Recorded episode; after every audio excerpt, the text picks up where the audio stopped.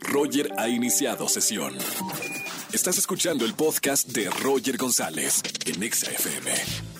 Seguimos en XFM 104.9, es lunes de espectáculos con mi güera consentida, Erika González. Tenemos muchas noticias, ¿verdad, Eri? Así es, Roger, qué gusto saludarte a ti y a toda la gente que nos escucha en XFM. Y bueno, como todos los lunes, espectáculos, que siempre el fin de semana nos deja mucho, mucha información y muchos eventos.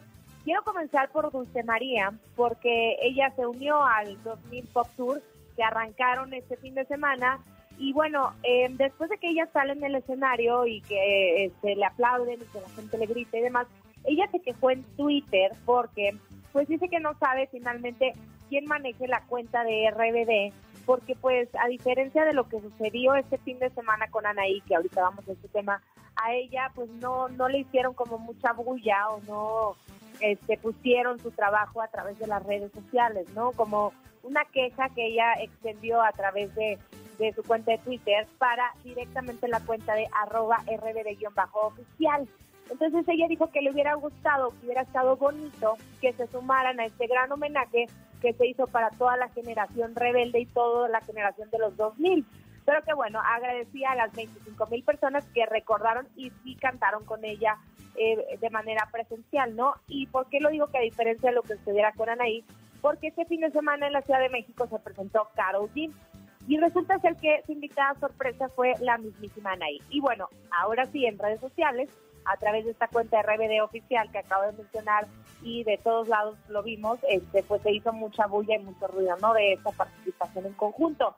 Entonces, por eso ella hacía la comparación. Ahora, el chismecito viene justamente porque hay quienes dicen que hay un poco de recelo, resentimiento por los fans de RBD, porque Dulce María no se incluyó al reencuentro que tuvieron. Ustedes recordarán que eh, les fue muy bien en este reencuentro y se dice que lo van a volver a hacer y que Dulce María no estaría incluida. Entonces, ahí, ahí también se habla de un problema de que a Dulce María le da miedo subirse a un avión, es decir, no hay manera de que ella lo haga.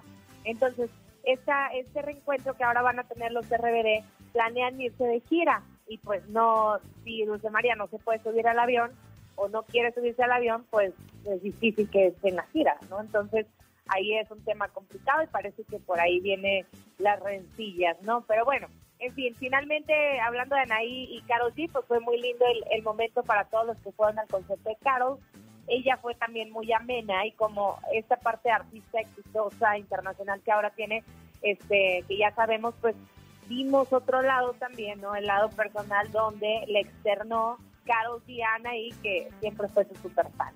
Así que bueno, vamos ahora a hablar eh, de Justin Bieber porque también desde el jueves venimos con el tema de Justin porque resulta ser que pues él habló de una parálisis facial, ¿no? Un, un virus que lo atacó y que un virus grave conocido como el síndrome de Ramsay Hunt que nosotros llamamos y eso cómo se come, ¿no? Entonces finalmente hay han salido algunos doctores a dar algunas declaraciones, pero hay uno muy importante para, para Reuters, que es una agencia de noticias súper importante, que entrevistó a un doctor eh, especialista que se llama Charles Nutka.